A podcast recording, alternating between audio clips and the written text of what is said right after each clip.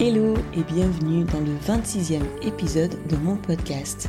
Je suis Sophie Ménard, formatrice certifiée à l'approche parentale Haninen et aujourd'hui, dans l'épisode de jour, j'ai envie de te parler de rester écouté. Rester écouté, qu'est-ce que c'est? C'est un des cinq outils de l'approche parentale Haninen. Le problème avec cet outil, c'est que comme c'est un outil qui est utilisé dans le cadre de l'accompagnement de la colère et des crises des enfants, on a très très peu de capacité en tant que parent à s'imaginer à quoi ça pourrait ressembler. Alors bien sûr, il y a une vidéo que j'ai diffusée largement sur les réseaux sociaux et que je continue à utiliser beaucoup dans mes formations et dont je te mets le lien ci-dessous et dans le descriptif du podcast.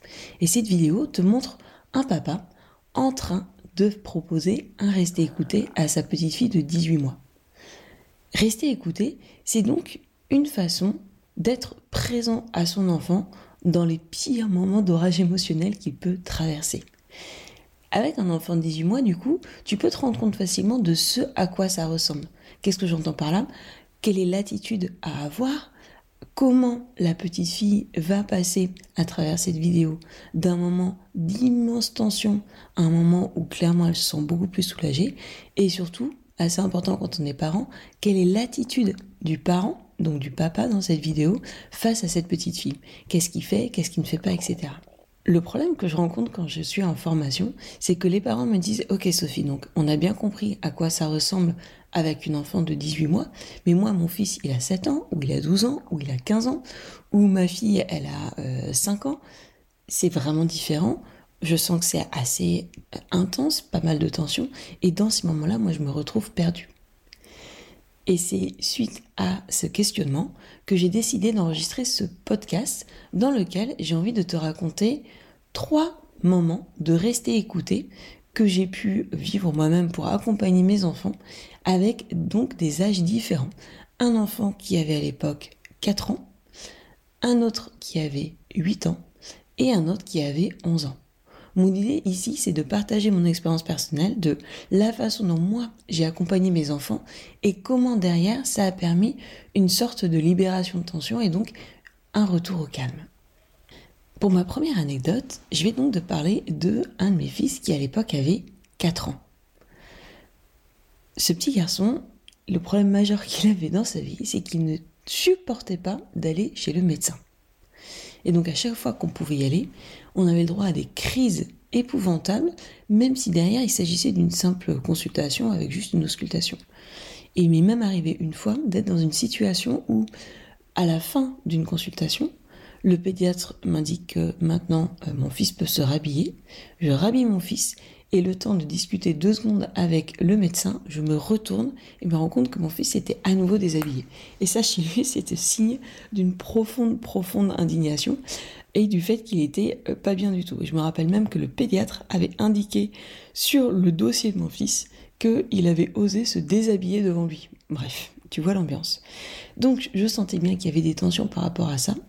Et je te raconte pas ce qui se passait lors des vaccinations, qui était un véritable supplice pour moi, parce que euh, évidemment, il était tellement tendu euh, que c'était absolument épouvantable et que je redoutais ce moment autant que lui.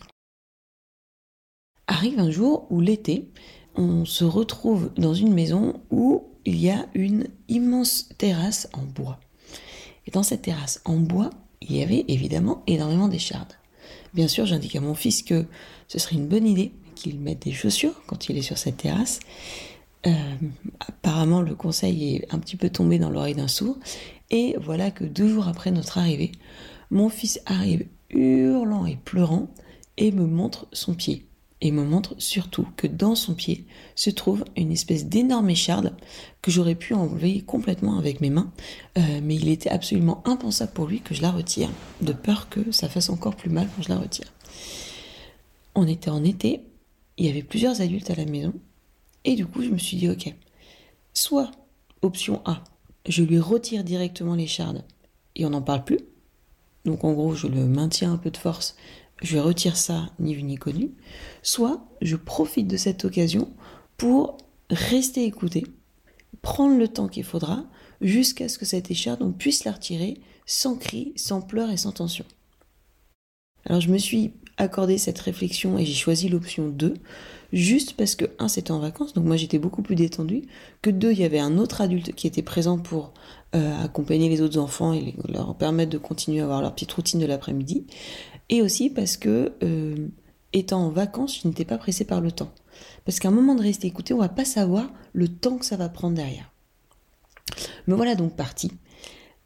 Je pose mon petit garçon sur le meuble de la cuisine et je lui explique que ça doit faire très très mal, mais qu'il va falloir qu'on finisse par enlever les chardes. Je lui ai pas donné 15 détails, mais il va falloir qu'il retire les chardes. Alors là, redoublement de peur, redoublement de pleurs, et c'était vraiment la fin du monde. Mais je suis restée à côté de lui, donc j'avais, euh, j'étais vraiment à 2 cm de lui, tout contre lui, évidemment sans toucher son pied. Et là, il y a eu des pleurs et des cris de rage, etc., etc. Et régulièrement, je lui rappelais, un peu comme si j'interposais une limite, qu'il faudrait qu'on finisse par retirer cette écharpe du pied. Et là, il pleurait, il pleurait, il pleurait. Alors, j'ai gardé un coup d'œil sur ma montre. Le temps filait. 5 minutes, 10 minutes, 15 minutes. Il n'y avait pas de cris ni de violence, mais juste cette peine, cette espèce de pleurs assez sourds, etc. Et puis à un moment donné, je lui dis, écoute, pour enlever l'écharde, je devenais beaucoup plus concrète, si tu veux, je peux utiliser une aiguille. Et avec l'aiguille, ce qu'on va faire, c'est que je vais la désinfecter et ensuite je vais retirer un tout petit peu de peau sur la surface et comme ça avoir accès à l'écharde. Redoublement de peur. Et là, je le fais sur mon doigt. Je retire, vous savez, comme on peut faire comme quand on coud, euh, je, je, retire deux, trois petits morceaux de ma peau comme ça. Et là, à nouveau des hurlements et des hurlements. On continue, Là, je le prends dans mes bras, on s'installe dans le canapé parce que j'ai l'impression que ça va durer très longtemps. Et là, on continue avec des pleurs. Moi, je le presse pas, j'ai tout mon temps. Mon but, c'est que euh, il se libère un peu toutes ces tensions. Et je sais que le fait que je reste à côté de lui va énormément l'aider. Donc, on est sur le canapé. Et là, ça continue à pleurer, ça continue à pleurer, ça continue à pleurer. Et là, me demande pas pourquoi. À un moment donné, il me regarde et il me dit, mais maman, c'est comme la fois où j'étais allée faire une radio et où je m'étais cassé le bras. Et là, je ne sais pas pourquoi, mais il a fait le lien entre ce moment-là de l'écharde et d'autres souvenirs liés au monde médical euh, qu'il avait beaucoup impressionné quand il était un petit peu plus jeune. Effectivement, un an ou deux ans auparavant, il s'était cassé le bras, on avait dû aller faire une radio et la radio avait été un moment assez pénible et assez euh, euh, qui lui avait fait énormément peur en dépit du fait qu'on était présent, qu'on l'avait accompagné, etc. Et ça a été assez révélateur pour moi parce que je me suis dit cool. Donc ça, ça veut dire qu'en fait, il est quelque part en train de faire ce lien. Et c'est pas moi qui l'ai fait, c'est lui qui l'a fait de lui-même. Et il me raconte en fait ce moment un petit peu compliqué. Et ensuite, très amusant, alors que je lui réexplique qu'il va falloir qu'on retire cette écharpe, il me rappelle les moments de vaccin, où là, il avait clairement fait le lien entre la petite aiguille euh, à coudre euh, pour enlever les chardes et les aiguilles utilisées pour euh, faire les, piqûres. Et donc là, je me dis génial, en fait, ça y est, tout ce travail est en route. Je continue à regarder ma montre, on en était quasiment à une heure et demie. Ok? Euh, Donc moi, j'étais toujours zen parce que je savais que au pire, j'avais toujours une solution. La solution, ça consistait à retirer les chardes. Mais on continue, on continue, on continue. Et au bout d'un moment, les pleurs ont commencé à être moins présents. La tension a diminué. Il était même un peu groggy. Je sentais même commencer à bailler. Et ça, ce sont des signes qui montrent qu'il y a un travail émotionnel qui est en train de se faire. Il avait eu pas mal de, de suer aussi, je le voyais transpirer, etc. Il arrive un moment où il commence vraiment à s'intéresser à son pied. Il se met en tailleur sur le canapé et il commence à regarder son écharde. Et là, je lui dis, tu penses que tu es prêt à ce qu'on retire l'écharde? Et du coup, je commence à m'approcher. Pouf, il retire son pied. Manifestement, il n'était pas prêt. Donc j'attends un peu, on continue à avancer. Il se met contre moi, je le sentais un peu euh, groggy, c'est le meilleur mot que je puisse trouver. Et au bout d'un moment, il me regarde à nouveau. Il regarde son pied. Il prend de lui-même, il approche sa main. Et de lui-même, il attrape l'écharde et il la retire de lui-même. Et ça, ça a été extraordinaire parce que je me suis rendu compte que ça voulait dire que les tensions étaient tombées il avait tout à fait compris qu'il n'y avait pas d'échappatoire, il fallait la retirer, cette écharpe, et de lui-même, il l'a retirée de son pied. Alors évidemment, je peux vous dire qu'à ce moment-là, il était blanc comme un linge, et qu'il n'était il, était pas très fier, en quelque sorte, parce qu'il n'était pas bien du tout. En revanche, moi j'étais hyper contente qu'il ait de lui-même réussi à la retirer de son pied. Et suite à ce moment-là, les passages chez le médecin ont été beaucoup plus zen. C'est-à-dire que une consultation normale, derrière, n'était jamais suivie d'une espèce de crise d'angoisse de, je me mets tout nu parce que ça va pas ni quoi que ce soit. Ça c'était terminé. Et ensuite, deuxième élément important, les moments de vaccination euh, de mon enfant, puisqu'il en avait encore un paquet à faire, euh, pareil, ont été beaucoup plus zen. Alors je dis pas qu'il y a plus de pleurs ni rien du tout, ok? Ça n'a pas été réglé du jour au lendemain. Il y a eu un vaccin qui a été fait il y a quelques semaines et objectivement, il avait peur. Mais il avait clairement réussi à travailler sur un certain nombre de choses et ça s'est énormément apaisé. Donc voilà, premier exemple de rester écouté qui s'est très bien fini et qui n'a pas été violent ni quoi que ce soit. Donc rester écouté ne veut pas forcément dire des cris, des, pleurs, des coups ni quoi que ce soit. Ça c'est un exemple de rester écouté où il y a eu un espèce de travail émotionnel que l'enfant a fait à 3000% grâce à l'écoute, à l'accompagnement que j'ai apporté, sans donner de conseils, sans donner de direction, juste en étant là à côté de lui, en lui rappelant régulièrement cette limite que, à un moment donné, il fallait retirer les chardes, mais sans le pousser et en le laissant travailler à son rythme. Le deuxième exemple que je vais donner, il est un petit peu plus hard. Euh, c'était avec mon fils de 9 ans. Et là, il s'agissait euh, d'un moment où on était vraiment dans une phase de transition. On était parti en vacances et les moments de transition pour mon fils sont toujours très compliqués. C'est-à-dire que s'il n'a pas une image très nette de ce qui va se passer pour lui euh, à l'avance, alors il peut tomber dans des colères un peu noires, rejeter tout ce qu'on lui propose et être vraiment euh, en retrait. Et donc dans cette situation, je voyais mon fils qui était euh, pas bien du tout. Et par quoi ça se manifestait? Ça se manifestait par énormément de coups et de titillements et autres avec ses frères et sœurs. Et je sentais que ça allait pas. Et ça faisait quelques jours même avant notre départ que ça n'allait pas. Et là, ça continuait. Et je savais, encore une fois, c'est un peu comme dans la première anecdote, que si j'étais euh, disponible, si je j'avais suffisamment d'adultes autour de moi pour, encore une fois, s'occuper des autres enfants, je pourrais, grâce à un moment de rester écouté, l'aider à se libérer de toutes ces tensions. Donc là, qu'est-ce qui se passe? Je prends sur le fait une situation où mon fils était en train de taper, de vraiment de faire des petits coups euh, euh, pas sympas ou autres à ses frères et sœurs. Et je lui dis très calmement, écoute mon grand, si tu veux taper quelqu'un, tu peux essayer de me taper moi, mais c'est hors de question que tu tapes les autres. Donc quelque part en fait, j'ai amené une limite, j'ai interposé une limite. Euh, et il n'était pas content du tout. Donc les autres enfants sont partis, ils ont été, je les ai confiés à un autre adulte, et c'est moi qui me suis occupée de mon fils. Donc à ce moment-là, j'étais au milieu du salon, au milieu de tout le monde, et je sentais que ça dégénérait. Donc du coup, il a commencé à euh, vouloir me taper, donc il commençait à avoir un peu la, vraiment la moutarde qui lui montait au nez, mais de façon euh, pas sympa, on va dire très nerveux et autres. Et il a commencé à taper. Alors, euh, esquisser le coup d'un enfant de 9 ans, c'est pas très compliqué, mais il faut quand même être attentive. Et au bout d'un moment, j'ai bien senti que ça dégénérait et on s'est retrouvé par terre sur le sol de la cuisine et lui continuait à donner des coups. Donc moi j'ai commencé à me protéger, c'est le but numéro un dans un rester écouté, c'est surtout faire en sorte que un l'enfant ne se fasse pas mal et que l'adulte ne reçoive pas de coups. Donc dans ce cas-là, il faut se protéger. Et le plus simple pour se protéger, bah, c'est les positions qu'on a appris quand on a fait par exemple du judo ou autre, du jujitsu ou autre. Et donc il était par terre, au sol, euh, sachant qu'il pouvait du coup plus bouger ses jambes, mais il continuait. Moi, je lui ai laissé suffisamment d'espace pour qu'il puisse quand même euh, décharger ses tensions. Donc il n'était pas complètement, euh, comment dirais-je, impuissant. Et puis en fait, ça me dérangeait parce qu'il y avait beaucoup de monde autour et je sentais que ça le mettait encore plus dans un état euh, qui allait pas. Et moi, je me sentais pas à l'aise sous le regard des autres. Du coup, au bout d'un moment, je l'ai pris dans mes bras. Autant vous dire, c'était pas facile parce que 9 ans, on commence quand même à être assez grand. Et je suis allée mettre dans un endroit à l'écart où euh, il y avait un canapé et où je savais que s'il y avait des coups ou autres, ou si jamais il voulait taper, etc., il y avait canapé et coussin et je savais que ça allait amortir pas mal les coups. Et là, ça a continué. Ça a continué, ça a continué, énormément de coups. Et là, il a commencé à me dire, maman, laisse-moi tranquille.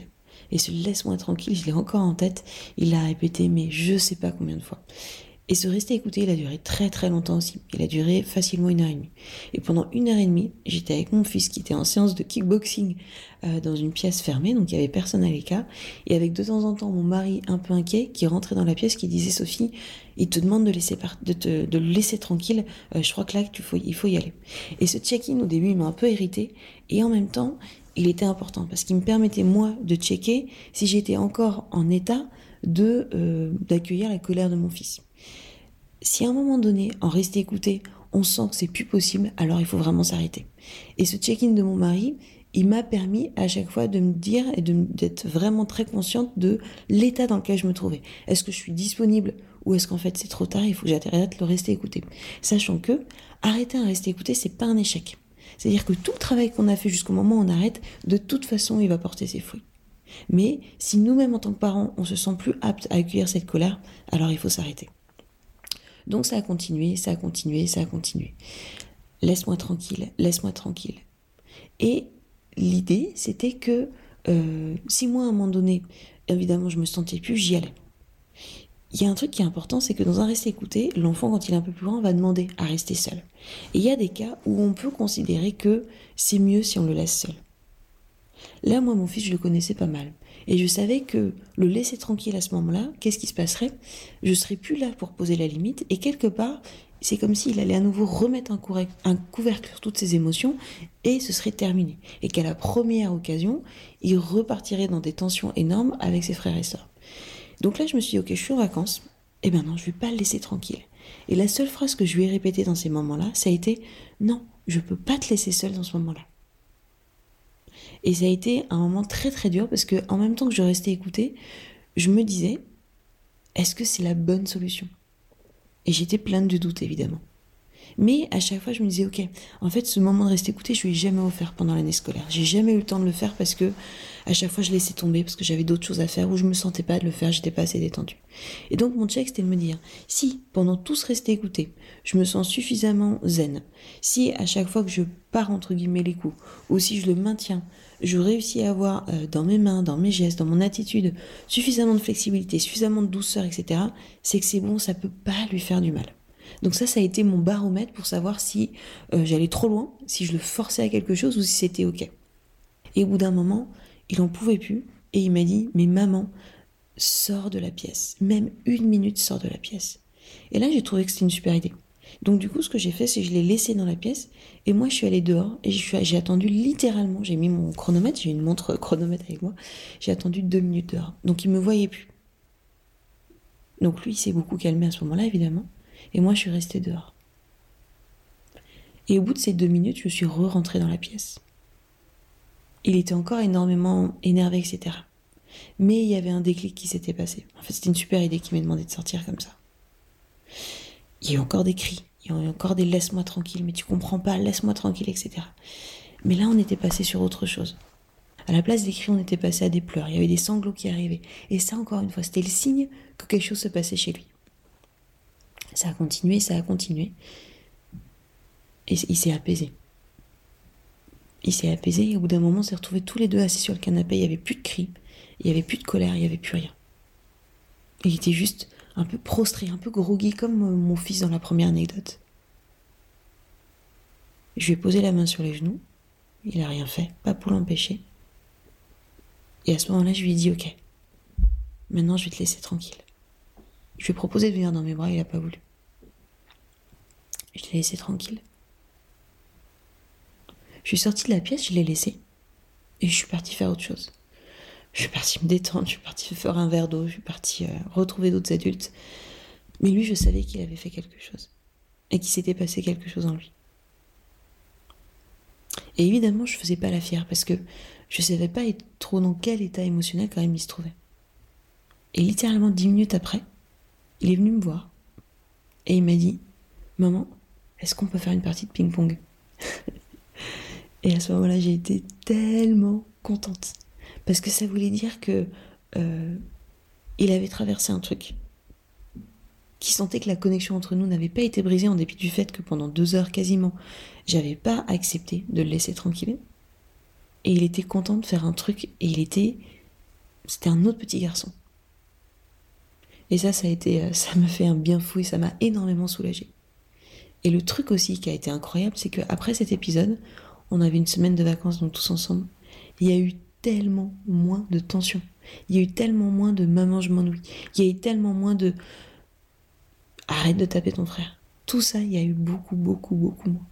Alors oui, ça a été dur, oui, il y a eu beaucoup de doutes de ma part, mais au final, je sais que ce moment de rester écouté lui a fait un bien fou pour le reste des vacances. Troisième épisode qui va être beaucoup plus rapide, de troisième rester écouté avec un garçon de 11 ans. La scène, c'était qu'il y avait une grosse tension pendant un dîner, et mon mari s'était pris le bec avec mon fils de 11 ans. À table, devant tout le monde. Bref, la situation horrible pour un enfant de 11 ans. Et à un moment donné, la situation était telle que euh, mon mari s'était énervé et avait demandé à mon fils de sortir de la pièce où on se trouvait, de la salle à manger. Rien d'évident, on continue le dîner. Et à la fin du dîner, mon mari descend à l'endroit où se trouvait mon fils et se rend compte qu'il a mis sans dessus-dessous toute sa chambre et lui a cassé un casque de. Euh, le casque avec lequel il bosse euh, pour écouter les, les calls en Zoom et en Teams. Donc là, énorme colère de mon mari, qui trouve ça insupportable d'avoir un fils qui, un, s'est montré insolent, et deux, lui a complètement cassé euh, tout son matériel.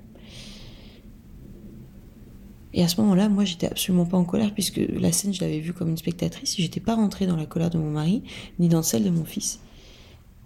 Et il n'y avait pas grand-chose à faire. Et la seule chose que j'ai dit à mon fils, c'est Je suis désolée de ce qui s'est passé. Je suis vraiment désolée. Et à ce moment-là, mon fils était en pleurs. Ce qui est très très rare chez lui. Alors je l'ai pris par la main et on allait s'asseoir dans la chambre où il y avait tout qui avait été cassé. Mon but n'était pas du tout qu'il répare, c'était pas le but. Mais on s'est assis sur le lit. Juste tous les deux.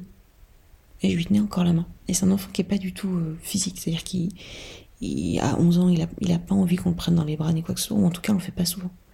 Et je suis restée assise avec lui, silencieuse, pendant dix bonnes minutes. Mais j'étais là. Je n'en ai pas voulu. Je n'ai pas fait de serment, je n'ai pas fait la morale, je suis juste restée comme ça avec lui. Puis à la fin, je me suis levée. Parce que ça avait l'air d'aller mieux pour lui. Et je voulais juste qu'il sente que, en dépit du fait que clairement il avait fait une connerie, que clairement il y a eu beaucoup de tension, ben en fait ça ne voulait pas dire qu'on le rejetait et ça voulait pas dire qu'on cassait la connexion avec lui. La connexion, elle était toujours là. Et ce moment de rester écouté, il est particulier, parce qu'il s'agissait de faire un moment de rester écouté avec un enfant qui avait clairement complètement dépassé les bornes, et qui en plus, c'est quelque chose qui me touchait beaucoup, avait mis en colère son papa. Ce qui, moi, m'aurait pu beaucoup me toucher, en me disant, bah, en fait, euh, c'est dégueulasse d'avoir fait ça à ton papa, de l'avoir énervé. Je suis passée outre tout ça. Mon but, c'était uniquement de reconnecter avec mon enfant. Je savais qu'il était désolé pour le casque, je savais qu'il était désolé pour tout ça. Et derrière, après ces dix minutes, juste avec lui, il n'y a pas eu un mot d'échanger, à part moi, qui lui disais Je suis désolée de ce que tu as traversé. Ça n'a pas dû être facile. Après, la journée a continué. Et évidemment qu'il était désolé pour tout ce qu'il avait fait. Mais mon but, c'était qu'il se reconnecte derrière avec toute la famille. Et je suis partie du principe que il avait cette capacité à, derrière, aller demander pardon par la suite et se montrer désolé. Et c'est ça qui, en gros, qui m'a sauvé. C'était cette euh, confiance dans le fait que derrière, de lui-même, si moi je faisais le premier pas pour réamorcer la connexion, derrière, il se reconnecterait avec tout le monde. Et ça n'a pas loupé. Il a pu se reconnecter avec son papa. Il a pu se reconnecter avec son grand-père avec qui il y a eu beaucoup de tensions. Il n'y a pas eu de souci derrière. Et c'est ça, moi, ce que je recherchais. Ça n'a pas été de demander pardon. Ça n'a pas été euh, consciemment de lui demander d'aller ranger sa chambre. Pour moi, c'était complètement secondaire. Et je sais que cette histoire de casque, il est complètement désolé. Et je sais que s'il peut réparer, il le répare. Pas tout de suite, pas dans les deux minutes, pas en le forçant à aller voir euh, euh, le grand-père ou le, papa pour demander pardon. C'est pas comme ça que ça se passe un enfant. Mais je sais qu'à long terme, les choses, il voudra les réparer. J'en suis convaincue. Donc voilà, les trois anecdotes de rester écouté euh, que je t'ai proposées. Une avec un enfant de 4 ans, une avec un enfant de 9 ans, une avec un enfant de 11 ans. Comme tu le vois, ça peut prendre des tournures très différentes. Et comme tu le vois aussi, il y a des ingrédients de base à repérer et à avoir pour que les choses se passent bien. À savoir, toi, être détendu, deux, avoir du temps, et trois, être convaincu de l'importance de restaurer la connexion avec ton enfant. J'espère que ces exemples pourront t'inspirer pour toi, pour ta vie de parent, et pour réussir au mieux à accompagner ton enfant dans le rester écouté. C'est probablement un des outils les plus compliqué à mettre en place, en tout cas pour moi, dans l'approche parentale indienne. Mais si tu veux en savoir plus, vraiment, je t'invite à écouter les autres épisodes de ce podcast et également à t'abonner à ma newsletter, Indian Parenting avec Sophie. Tu pourras trouver le lien dans le descriptif de ce podcast.